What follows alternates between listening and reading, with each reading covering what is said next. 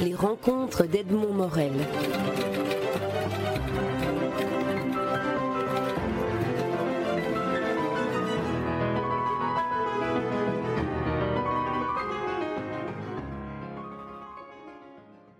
Ben Durand, vous publiez aux éditions Quadri un roman intitulé Le carême du chat, illustré par, euh, par Roger de Wind. Alors c'est un, un roman que j'ai découvert sans, sans aucune euh, précaution préalable, je dirais, sans rien savoir de ce qu'il racontait, de ce qu'il évoquait.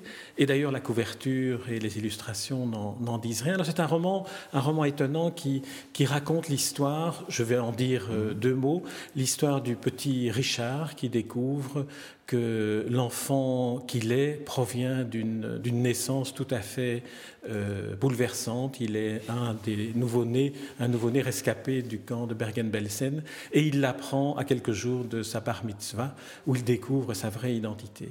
Alors c'est un roman très, très, très émouvant. J'aimerais, que vous nous disiez euh, comment, comment est, née cette, euh, cette, cette, histoire, comment, comment vous est venu le, le, le besoin d'écrire cette histoire? De cette manière-là eh bien, je vous avoue qu'en commençant l'histoire, j'avais effectivement l'ouverture, j'avais ce, projet de, raconter donc un enfant qui ne saurait pas ce qu'il est et, dont les parents ne savent pas comment lui annoncer, et je n'avais pas la fin. Donc je ne savais pas très bien, j'ai dû me, dépatouiller à un moment donné en me disant, enfin d'ailleurs si vous avez regardé, c'est un livre qui s'est écrit en, en 3 ou 4 ans et, qui a commencé, comme on dit, très fort.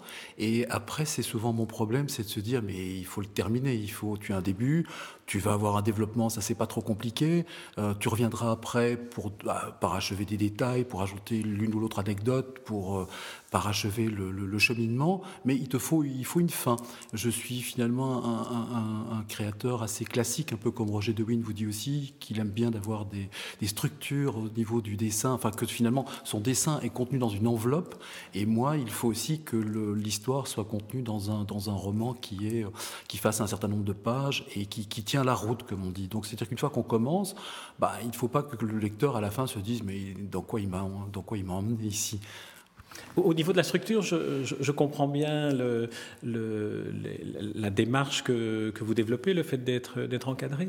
Mon, mon, interrogation, pas ma perplexité, mais ma curiosité s'adressait aussi au, style, parce que vous avez adopté un style qui a une certaine forme de, euh, distance, de tendresse par rapport même à des situations les plus, les plus horribles, comme celle de découvrir ce nouveau-né dans des parmi les cadavres euh, des, victimes du, du, camp de Bergen-Belsen.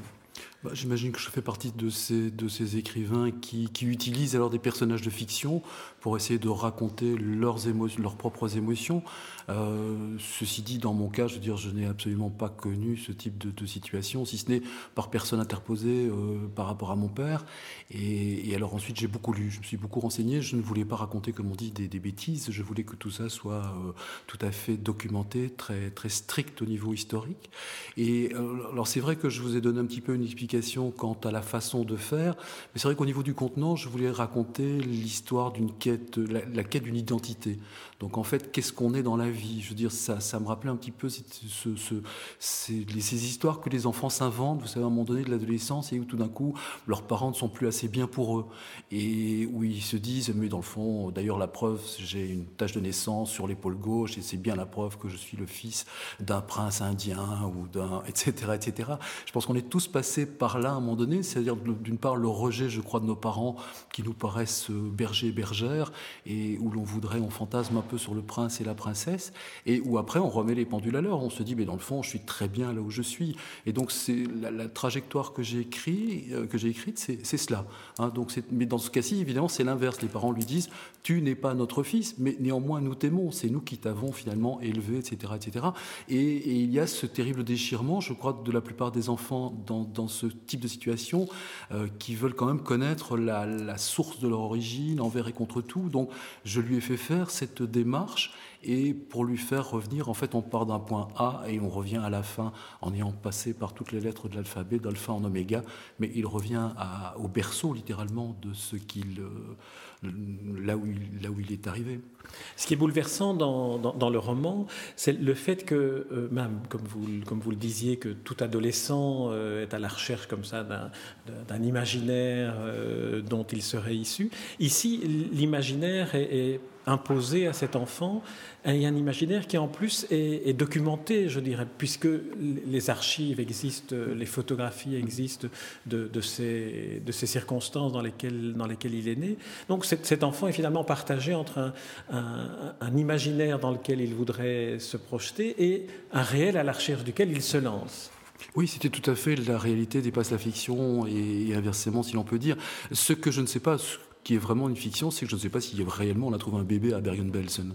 Je ne crois pas, hein, je ne pense pas, mais enfin c'était possible et plausible. Et donc euh, c'est vrai que... Euh, oui, en fait, il naît dans des circonstances qui sont clairement, euh, clairement euh, authentiques, et donc tout à fait, mais qui dépassent très largement effectivement le fait d'être simplement un enfant abandonné qu'on retrouve dans une crèche ou sur un parvis, sur un pas de porte. Donc dans ce cas-ci, c'est vrai qu'il y a une ampleur historique aussi. Il y a une histoire avec un petit H et qui s'inscrit dans une histoire avec un grand H. Est-ce que, euh, et, là j'embrais sur, ce que, sur ce que vous venez de dire, est-ce que vous, vous, ne faites pas la démonstration ici avec ce roman que euh, une histoire, une, histoire d'une personne euh, imaginaire ne nous dit pas finalement beaucoup plus sur l'histoire avec un grand H parce qu'elle mobilise ce qu'il y a en nous d'émotions qui n'est plus sollicité lorsqu'on voit des images d'actualité? Oui, c'est-à-dire qu'il y a une prise de distance une fois que, quand, vous relisez, je veux dire, les, quelques rares souvenirs euh, autobiographiques de, des rescapés, ou quand vous regardez ces images, etc., bah, c'est vrai qu'il y a une distance qui est prise automatiquement. Il y a, il y a, comment je il y a un respect, il y a une pudeur. C'est très difficile. C'est vrai que ma difficulté, c'était de traduire un petit peu ces images et ces souvenirs euh, de manière, euh, à les inscrire dans une fiction qui ne serait pas de l'ordre du pathétique, qui ne serait plus de l'ordre de la vengeance non plus, qui serait simplement de l'ordre d'une espèce de, compréhension dans l'incompréhensible. Et je crois que l'héroïne dit, euh, enfin que chaque soir, après avoir passé une journée dans le camp de Bergen-Belsen, en se disant comment est-ce possible, comment est-ce qu'un homme peut faire cela à un autre homme? Et je n'ai toujours pas de réponse, je vous avoue là. Mais j'ai été content de l'écrire parce que ça pose au moins la question de, ce qui est, euh, de ce qui va au-delà des mots. D'une certaine manière, on pourrait dire, et c'est une lecture que, que je propose en, vous écoutant, qui ne m'est pas venue en lisant, que c'est peut-être aussi un roman sur euh, une manière d'être de, confronté à l'indicible, qui est ce que les survivants ont, dû, euh, ont dû affronter au moment de la sortie des, des camps lorsqu'ils lorsqu'ils en avaient survécu. Oui, oui, tout à fait. Et je pense que je le dis à un moment donné en disant que le, un des survivants a, avait beaucoup de mal à exprimer, à dire ce qu'il euh, ce qu'il avait vécu. C'est vrai que c'était quasiment de l'ordre de l'impossible. Et donc c'est vrai qu'il y a quelques quelques personnes comme Primo Levi par exemple qui euh, vraiment à chaud, si je puis dire, a réussi à écrire, quelque chose de magistral euh, qui tient autant de la, de la philosophie que de la métaphysique, mais il est quasiment unique aussi. Les autres, la plupart du temps, n'ont pu que, je veux dire, qu'exprimer euh, des, douleurs indicibles. Vous aviez raison d'employer cet adjectif. Et, moi, j'ai essayé d'écrire avec mes, avec mes mots, je veux dire, et modestement, et, j'espère avec beaucoup de pudeur ce, type de, de réaction. J'ai parlé de ça, je parle de la guerre parce que justement c'est un sujet que je connais via, via mon père, mais sinon je pense qu'on pourrait exprimer la même chose maintenant à propos de, de la dernière guerre qui a eu, euh, du conflit yougoslave par exemple, où vous avez ce type euh, d'horreur et que l'on voit maintenant d'ailleurs euh, apparaître et en littérature et en cinéma et on retrouve finalement des situations similaires. Une des, caractéristiques, si on peut employer ce mot-là, des témoignages des survivants des, camps a été le fait que lorsqu'ils ont commencé à témoigner à leur sortie, les interlocuteurs qu'ils avaient en face d'eux préféraient ne pas les entendre ou ne les ont pas crus. Et ils se sont trouvés devant une espèce de, de phénomène où ce qu'ils disaient, ils ne parvenaient plus à le faire entendre. Est-ce que la fiction, euh, des années après, des décennies après, n'est pas, comme l'a montré Les Bienveillantes de Jonathan Littell, peut-être le, moyen de dire et de faire euh, ressentir ce qui n'a pas été entendu à l'époque? Je pense que nous sommes des héritiers malgré nous et que nous faisons peut-être maintenant passer aussi par un autre type de message, mais enfin, nous continuons, je dirais, à témoigner euh, sans l'avoir vécu directement, mais de manière documentée, sensible, et nous sommes sans doute les maillons d'une chaîne maintenant qui est utile aussi, puisque finalement, c'est ce que crient sans cesse les derniers survivants en disant après nous, euh, qui, qui, sera encore, qui témoignera, qui dira, euh, qui dira celui-là était injuste et celui-là était un bourreau. C'est peut-être à ce moment-là alors que la fiction doit jouer son rôle, qui est d'interroger en permanence la mémoire. Tout à fait, tout à fait. De, je ne dirais pas de réinventer, puisque, je le répète, ceci est très très documenté et ne s'éloigne pas donc d'une espèce de pas de stricte vérité, mais enfin de stricte observation des choses. C'est la plausibilité du roman. Voilà, tout à fait. Voilà, c'est plausible. Mais, mais, pardon, je vous ai interrompu pour, pour euh, préciser ce point-là Oui, non, je voulais simplement. Euh, qu'est-ce que je voulais ajouter à cela C'est que. Euh, oui, je voulais aussi passer à travers une histoire de, de naissance et de renaissance. Et donc, c'est pour cela qu'à la fin, il y a une histoire d'amour. Parce que je ne voulais pas terminer. quand je suis arrivé justement à, la fin du roman, il n'y avait pas cette histoire d'amour. Il y avait juste cette chute que nous ne raconterons pas. Et, alors, je me suis dit, mais on, on reste là sur une chose finalement c'est bien, mais, mais on reste toujours dans l'horreur et, je voulais qu'il y ait un sentiment de, de rédemption, de renaissance, euh, de l'amour. Voilà, donc j'ai inventé une histoire d'amour. Alors, votre roman est, publié aux éditions Quadri, et euh, le, roman est aussi un livre, dans le sens un livre objet. Il est illustré par euh, Roger De Win. J'aimerais savoir, j'aimerais que vous, me, vous, me, disiez de quelle façon vous avez travaillé avec Roger De Win. Comment ça se passe là Un romancier qui, tout d'un coup, voit certaines, certaines séquences de, son livre illustré?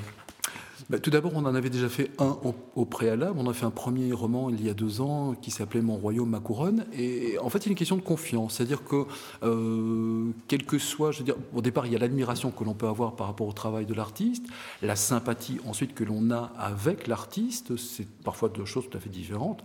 Et euh, dans ce cas-ci, c'est vrai que j'aimais beaucoup le travail de Roger, alors que je connaissais pas son mail art, pas particulièrement, mais je connaissais ses gravures, ses dessins.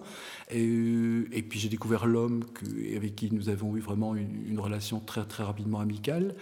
Et alors après, malgré tout, c'est quand même un, choix euh, assez, assez euh, comment je dire, enfin c'est une spéculation. On se dit voilà, est-ce qu'il va accepter, est-ce qu'il va dire oui? C'est pas obligatoire non plus. Il peut se trouver euh, confronté à quelque chose, une écriture qui ne lui plaît pas ou une histoire qui le dérange ou des choses qu'il se jugeait incapable d'illustrer. Donc, euh, et dans ce cas-ci, ben, par deux fois, Roger m'a dit euh, oui, je vais essayer. La première fois, je crois que c'était un peu plus, peut-être plus facile pour lui. la seconde, c'est vrai que le sujet était difficile, délicat. Euh, là encore, il fallait mettre des images sur l'indicible, ce qui n'est pas évident. Et donc Roger a pris lui aussi une distance, une distance pudique et s'en est bien tiré, comme on dit. J'ai eu le sentiment, je n'ai pas vu le premier, le premier livre euh, écrit par vous, illustré par lui, mais j'ai eu le sentiment dans, dans, Le carême du chat que euh, Roger de Wint avait choisi les, images qui appartiennent à l'imaginaire de, de l'enfant, sauf une qui est l'arrière d'un wagon euh, à bestiaux qui, qui, qui, enfin, qui s'éloigne, qui est en pleine page, donc, mais, mais dont on, on devine qu'il s'éloigne vers les, vers les camps. Tout le reste appartient à à l'imaginaire de l'enfant ou à la fantasmagorie de l'enfant. Tout, est finalement coloré et vivant dans le dessin. Oui, parce qu'avant tout, je pense que Roger est un, grand coloriste. Hein, et donc, c'est vrai que ça jouait un rôle dans une histoire que l'on pourrait imaginer plutôt au cinéma en noir et blanc, en gris, euh, hein, Nuit et brouillard, euh, la liste Schindler, hein, souvenez-vous, il y a juste une petite tache de couleur. Et donc, c'est vrai qu'on voit, on, a tendance un peu à clicher la, Seconde Guerre mondiale et en tout cas l'univers des camps dans des teintes très sombres. Et par contre, Roger, justement, a joué la, couleur comme, il se doit. Et comme, comme vous dites, il a pris à ce moment-là des, objets ou des situations, des personnages euh, qui appartenaient donc euh, à l'univers de l'enfant et, qui venaient euh, donner, je dirais, une dimension, une autre dimension. Donc ça veut dire aussi que Roger ne m'a pas dit non plus, tiens, moi j'écrirais ça plutôt comme ça, et moi je lui ai pas dit, tiens, moi je dessinerais ça plutôt comme ça. Ben Durand, je vous remercie pour, euh, pour cet entretien. Et puis alors, surtout, euh, et aussi plutôt, enfin, euh, pour le, le, roman, Le carême du chat, dont, je recommande vraiment, et la lecture, et alors le, la, manipulation en tant, en tant que, que, bel, que bel objet, et puis le regard aussi sur les illustrations de, de Roger de Wind. C'est paru aux éditions Quadri. Je vous remercie. Merci à vous.